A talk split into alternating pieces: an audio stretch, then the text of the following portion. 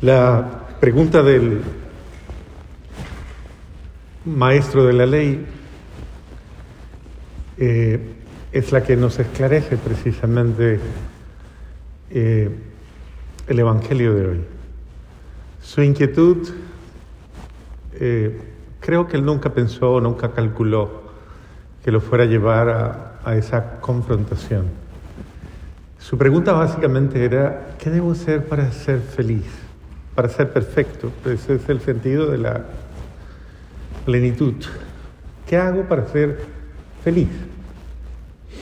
Es la pregunta recurrente de, del ser humano constantemente. ¿Qué debo hacer para ser feliz?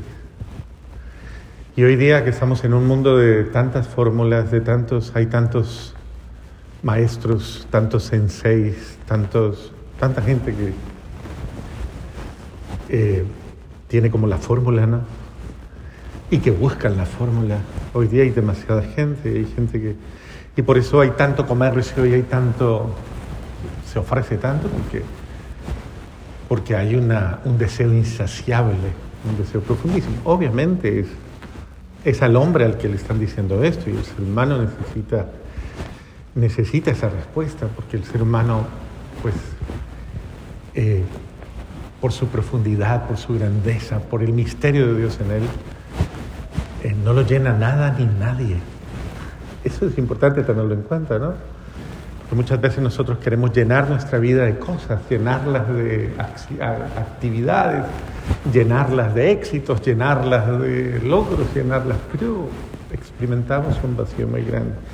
Tengo un amigo que hace muchos años era un gran empresario, había hecho muchos eh, eh, diplomados y había llegado al grado más alto en su carrera eh, de formación y tenía una empresa internacional y en un momento determinado de su vida, una familia muy bonita, sus hijos, y entró en una crisis depresiva terrible y nadie lo sacaba de la crisis depresiva y comenzó a buscar eh, eh, filosofías orientales, a buscar cantidades de orientaciones médicas y nada le daba. Y había, estaba como la hemorroísa, había gastado plata en muchas cosas y nadie le respondía. Y en algún momento él llegó a nuestra comunidad, a nuestra parroquia, a preguntar qué hacía. Y entonces comenzamos por decirle, bueno, pues, confiésese primero que todo, confiésese. Y hago una confesión sincera. O sea, sane su corazón. Saque su dolor de su corazón. Este hombre duró confesándose casi, casi día entero. Porque no fue la confesión de los pecaditos, no era verdaderamente un acto de conciencia. Se confesó y después de la confesión dije, ¿y qué hago ahora? Y entonces, reza el rosario. Un empresario, ¿no? Un hombre de, éxito, se había formado en Londres, había estudiado en las grandes universidades. Venga, el rosario. Y él dice que a él le pareció extraño eso. Y dijo, sin embargo, lo hago. Y se comenzó con esa terapia y que no, parecía que no le llenaba nada. Comenzó a rezar el rosario, el rosario, pero dice que en la medida en que iba rezando el rosario, él comenzaba a sentir paz, paz. Pero lo hacía con calma, él solito. Comenzó a sentir paz, paz. Y poco a poco, poco a poco se fue, fue experimentando algo que nunca nada le había dado. Una, una presencia de Dios, una gracia de Dios. Y comenzó a cambiar su vida. Tanto, ya él ya es un hombre, yo le celebré sus 80 años hace como uno o dos años. Y hoy día es un hombre entregado absolutamente a Dios, totalmente entregado a Dios, de misa diaria, de comunión diaria, de, de toda su vida. Su empresa se le entregó a Dios absolutamente todo. Y si yo le pregunto hoy día, ¿es feliz? Creo que le, se agotarían sus palabras para decir lo feliz que. Obviamente asumiendo las pruebas de cada día, ¿no? Entonces la pregunta es, la pregunta es buena. ¿Qué hago para ser feliz? Es buena y es una pregunta que hay que hacerle a Dios. Pero mire que el Señor simplifica la cosa de una manera muy fácil. Dice, ámame, ámame, ama a Dios, ámame. ¿Por qué? Porque el ser humano tiene necesidad de Dios y Dios también necesita al ser humano. Y cuando yo hablo de que Dios necesita al ser humano, no le estoy dando a Dios una debilidad. No, Dios necesita al ser humano por el mismo amor con el que le ha dado su existencia. Eh, por eso San Agustín decía, nos hiciste, Señor, para ti. ¿Y qué? E inquieta e insatisfecha estará nuestra alma hasta que descanse en ti. Ese es el sentido de, de, yo no descanso hasta que no encuentre a Dios, pero Dios no descansa hasta no encontrarme a mí. Es un diálogo muy lindo, ¿no? Porque es ese diálogo, Dios que me busca, me desea, me quiere.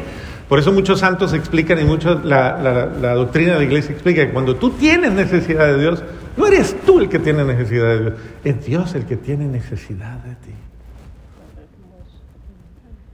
O sea, cuando tú sientes sed de Dios, no eres tú el que tiene sed de Dios, es Dios el que tiene sed de ti. Y por eso te atrae. Esa fue la historia de la samaritana, fue él el que la trajo a ese encuentro y por eso la esperó.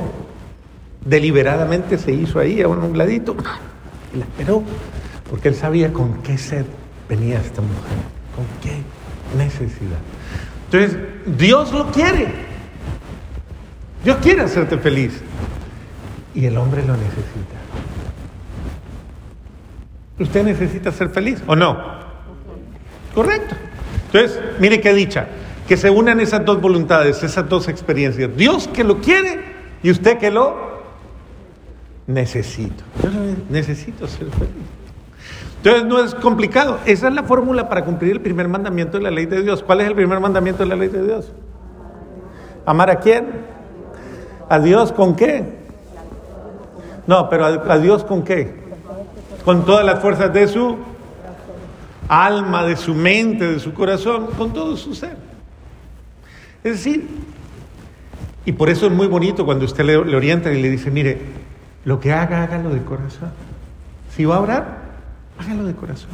No lo haga como loro parlanchino, lora parlanchina. Hágalo bien, hágalo de corazón. Si va a, vivir un, momento de gracia de Dios, hágalo bien, hágalo de corazón. Porque Dios ama al que se da con alegría. ¿Está bien? Lo importante es que usted no, por ejemplo, hoy no creo que nadie haya venido obligado, ¿o sí? Camine para misa, ya son las... Vamos para misa, ¿sí? Yo creo que ninguno viene obligado. Usted viene, ¿por qué? Porque usted lo necesita, lo necesita. Muy bien, pero es Dios quien te necesita. Él era el que te estaba esperando, te estaba llamando y te estaba diciendo, ven, aquí te espero. La mesa está servida, todo está dispuesto. Ven. Bueno, ¿y cuál es el segundo mandamiento? ¿Ya el primero está difícil? No. Amar a Dios. ¿El primero está duro? Amar a Dios, muy duro. Enamorarse de Dios, muy difícil. Es responderte, que deje que fluya esto, que fluya. Yo lo quiero, Él me quiere, pero ¿por qué no querernos? Eso es lo que dice todo el mundo, incluso entre parejas, ¿no? ¿No? ¿Usted no le han dicho eso? Déjese querer. ¿No le han dicho eso? claro, tal vez indebidamente, tal vez sí lo he escuchado muchas veces, ¿no? En lo correcto, en lo correcto.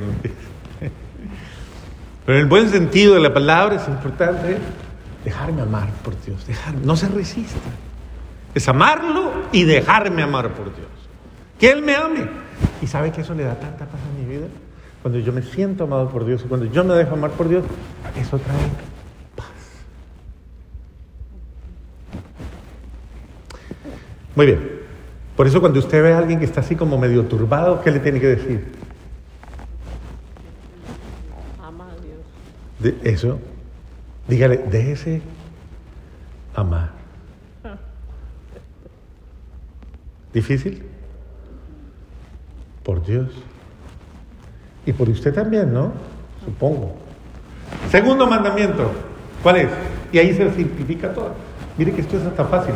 ¿Cuál es? Ama a tu prójimo como a ti mismo. Beatricita, ¿usted se quiere usted? Si se quiere mucho, ¿se quiere a sí misma mucho? Mucho, mucho, mucho. Pregúntele al lado, ¿usted sí se quiere? Pregúntele, dígale, ¿usted se quiere a sí mismo? Porque a lo mejor ni se quiere. Aprender a quererme, aprender a amarme, aprender a amarme, amarme, a valorarme, a desear lo mejor para mí. ¿Le gusta? Es decir, eh, esto es muy importante tenerlo en cuenta porque, mire, la segunda lectura habla precisamente de la grandeza de Cristo y exalta a Cristo, precisamente Cristo, Él por el cual han sido hechas todas las cosas, Él que es el fundamento de todo, Él. Eso nos lleva a Cristo, pero Cristo se hace hombre. Eso para mostrarnos que ese ser humano participa de la dignidad divina. Usted es alguien grande. En el buen sentido de la palabra, en el, el sentido que Cristo le da a nuestra existencia, a la humanidad, a nuestra humanidad, es grandeza.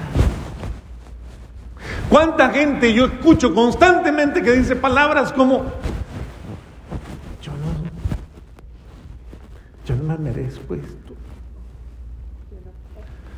yo no puedo eso, yo no sirvo para nada, a mí me viene todo lo malo, yo no soy capaz, o yo, y tienen una autoestima tan baja, tan baja, tan baja la autoestima, y la autocalificación que se da, la autovaloración, porque eso es no solamente su amor propio, sino su valoración propia, que lastimosamente viven situaciones irregulares o anormales. Cuando yo no me quiero a mí mismo, a mí me cuesta querer al otro. Entonces, muchas veces el problema yo no lo tengo ni siquiera con el otro. ¿Con quién lo tengo? ¿Con quién? con usted mismo. Y es un problema que se ha ido acumulando fruto de frustraciones, fruto de, qué sé yo, de fracasos, de desilusiones, de desaciertos, de miedos, de, tantas cosas que usted va acumulando y que nunca ha sanado. Y puede que usted sea un ser humano lleno de heridas, lleno de cicatrices. Usted es ese, ese ese herido de la vida, al que le duele, le duele vivir. Yo no sé. Hay muchos que le duele su vida y están heridos, marginados eh, eh, en la, en la existencia humana. Y por eso dicen, y lo dicen a veces, es que usted no sabe lo que yo he sufrido. Usted no sabe lo que a mí me ha costado. Y con esto no descalifico el sufrimiento de nadie. Usted tiene que tener mucho cuidado porque entonces usted no ha entendido el Evangelio, usted no ha entendido la terapia sanadora del amor de Dios que quiere que, usted tenga vida y vida en abundancia. No que viva medias, mediocremente. Dios quiere que usted viva a plenitud, pero es importante que usted comience a sanar el dolor que lleva en el alma. Las heridas, el dolor, la frustración, lo que sea que le amarga la vida. Pregúntele disimuladamente al lado, ¿qué le amarga la vida a usted? Pregúntele, pregúntele. ¿Qué le amarga la vida a usted? Tranquilo que no le van a decir que usted. No, no creo que haya problema por... Pero muchas veces nos amargamos por nada. Y creo que es importante ser solidarios con nosotros mismos, ser mi aliado, mi mejor aliado. De aprender a amarme, a quererme, a valorarme y a respetarme. Entonces, quiere aprender a amar a su prójimo con todo cariño y con todo respeto. Aprenda a amarse a sí misma, valorarse a sí misma. Hagamos terapia humilde de sanación de heridas. ¿Para qué cargar tanta cosa inútil? Ya no más. Como dicen los hermanos cristianos, pare de sufrir.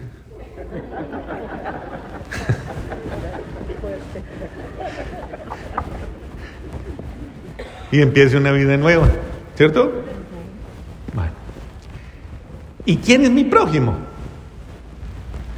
Obviamente Jesús. Mire que Jesús no le refiere a este hombre y por eso, por eso le da como la vuelta.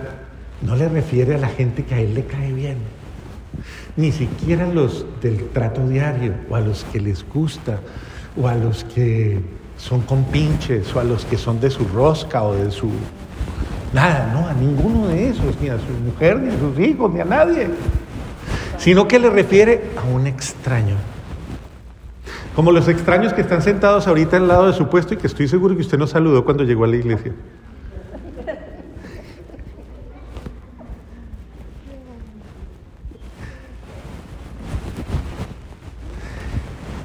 ¿Quién es mi prójimo?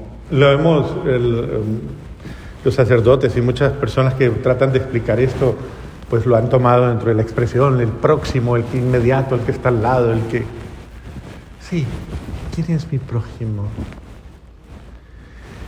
Y Jesús simplemente dice, tu prójimo es el ser humano, no importa quién sea, no importa cómo sea, no importa en qué crea. No importa si, si, es de tu partido político o si es de tu religión, si es de tu ideología, si es malo o es bueno. No importa quién sea. A ti no te importe quién sea. Es aquel que está a tu lado. Aquel que por una circunstancia de la vida está frente a ti. Sea quien sea. Y esto nos lleva a romper esas barreras de como de arribismo y de, y de estratos y de cosas y de uh, preferencias y de no. Eso no es amar, o sea, eso no es amar, ni amar a Dios. O sea, ama al ser humano por ser humano. Es que eres mi hermano, eres humano, eres persona. Y cuando lleguemos a ese nivel de amor, créanme que la, la vida nuestra cambiará cualitativamente. Yo tengo cantidades de experiencias de personas que me han contado cosas bellísimas de estas.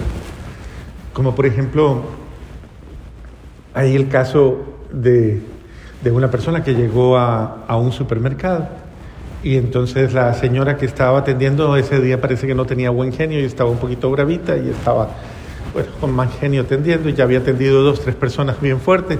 Y cuando ya viene esta persona que venía a pagar, ella viene con una sonrisa y, con la sonrisa lo primero que le dice que lindo son sus, sus zarcillos tan bonitos y, y, le charla y le sonríe. Porque a la gente le gusta que le digan cosas bonitas, ¿o no? ¿Se le gusta? Claro. ¿A usted le gusta que le digan cosas bonitas? No que le digan cómo está de gordita ni nada de esas cosas, sino no, cosas bonitas, cosas bonitas. Entonces, ella le habla cosas bonitas y cuando termina de atenderla, la cajera estaba tan impactada que le dice, ¿usted por qué es así? ¿Por qué, ¿Por qué tiene tanto amor? ¿Por qué es así? ¿Qué hace usted? Y la otra le dice, ah, bueno, yo amo a Dios. ¿Y cómo hace? dice, bueno, pues yo, yo voy a mi iglesia y yo me reúno en mi iglesia. Y, yo... ¿Y a qué iglesia va usted? Y ella le dice, bueno, yo voy a ir a, la parroquia, a la parroquia donde yo trabajo. Y le cuenta y le dice, ahí, San Benedicto no, San Bonifacio. Y entonces le dice, ¿y, yo puedo ir por allá, eso? Y le dice, claro, yo la invito, yo la llevo.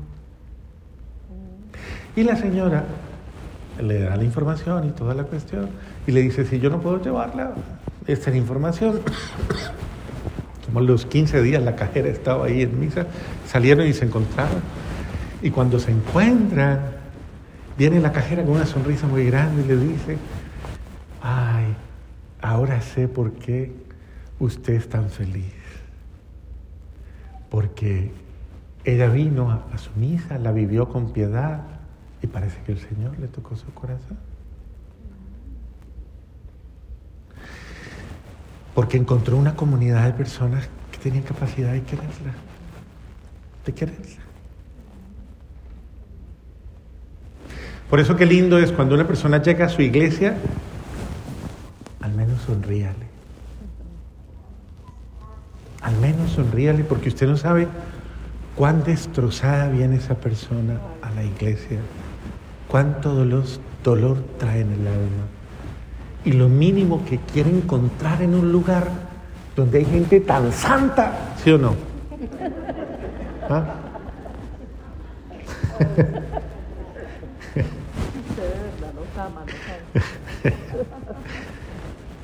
Lo mínimo que quiere ver es un gesto de amor, un detalle de amor, de cortesía, de cariño.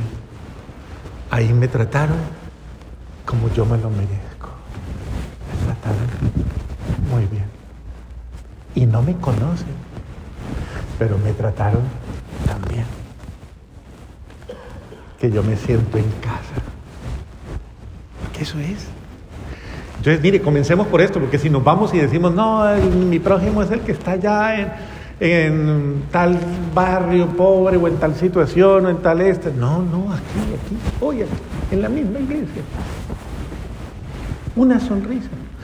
Recuerdo el, el otro testimonio de otra persona que se paró en una estación de gas a poner gas y se le para otra persona atrás, muy turbada, muy molesta, muy brava, y la otra persona simplemente volteaba y le sonreía, volteaba y le sonreía, volteaba y le sonreía, y la otra toda turbada, y en un momento la turbada como que para, se queda mirando a la otra como porque no está tan brava como ella, y entonces se acerca y le dice, ¿y usted por qué se ríe tanto?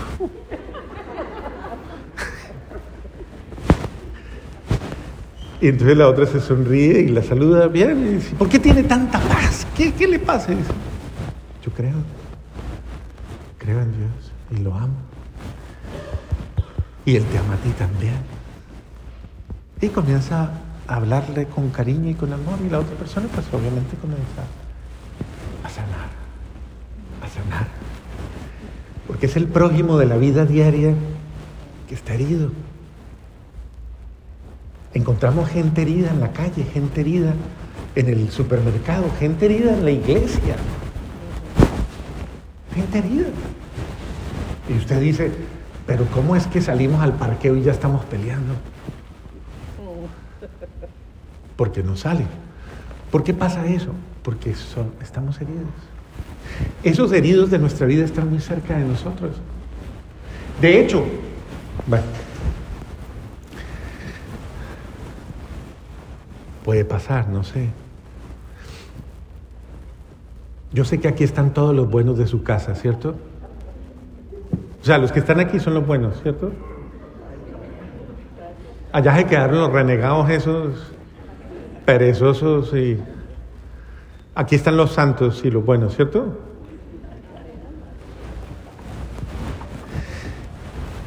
Los que se quedaron en su casa se quedaron rezando. ¿Sabe por qué? Para que usted le sirva la misa.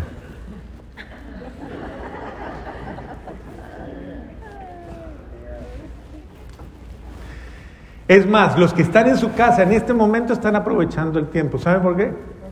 Porque su casa está en paz. ¿Sabe por qué está en paz? Porque usted no está. Usted está en misa. Entonces, mire, muchas veces los mismos de nuestra casa necesitan ver que a usted le hace bien la misa. Que cuando usted llega a la casa le digan, oiga, pero qué cara, usted no se fue así, pero usted viene tan relajado, tan relajado, tan contento, tan contenta, usted viene tan feliz, ¿qué le hicieron por allá? Y si usted dice, me sanaron el corazón, ellos van a decir, yo también quiero ir, la próxima vez voy con usted. Esta terapia es la misma terapia del Evangelio, porque es la terapia que revela, si yo soy de aquellos que evado mi responsabilidad de sanar al que está herido cerca de mí, por mis razones incluso religiosas, ¿quién lo manda a no ir a misa?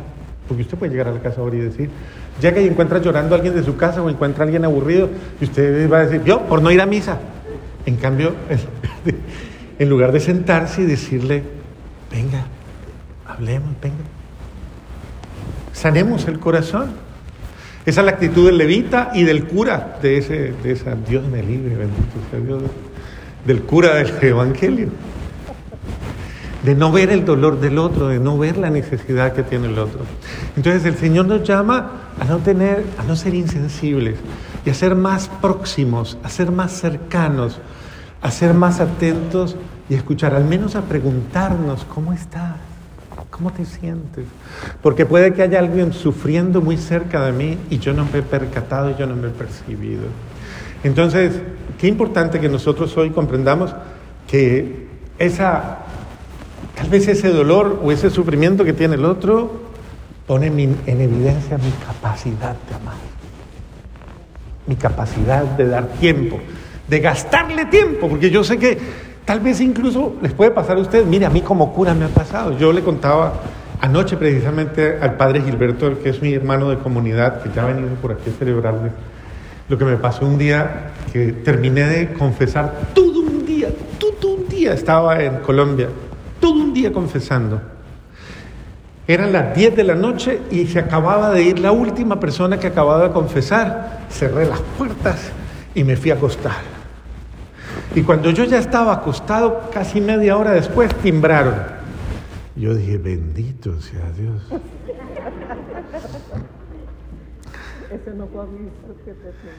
Me levanto a, abrir la, la puerta y eran dos muchachos de unos veintitantos años que me miran y me dicen, Padre, ¿nos puede confesar?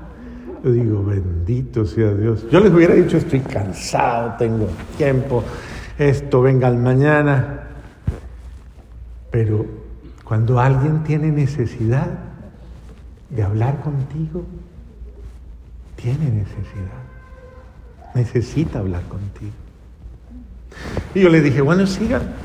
Entran los muchachos, casi una hora con uno, luego otra hora con el otro. Ahí hicimos vigilia.